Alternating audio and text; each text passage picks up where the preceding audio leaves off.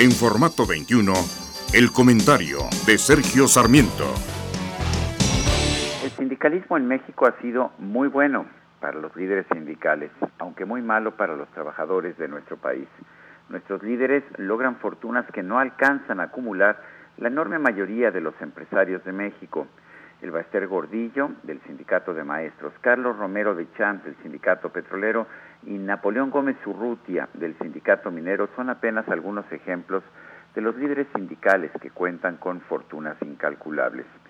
El problema, sin embargo, no es que tengamos algunos líderes corruptos, sino que nuestros políticos han construido todo un sistema de protección a los abusos de los líderes, empezando por los artículos de la Constitución, como el 28 y el 123. Con estos sería un milagro que los líderes mexicanos no se enriquecieran. La única manera de evitar este enriquecimiento indebido de nuestros líderes sindicales sería enmendar toda la legislación laboral mexicana, empezando por esos dos artículos constitucionales. Soy Sergio Sarmiento y lo invito a reflexionar.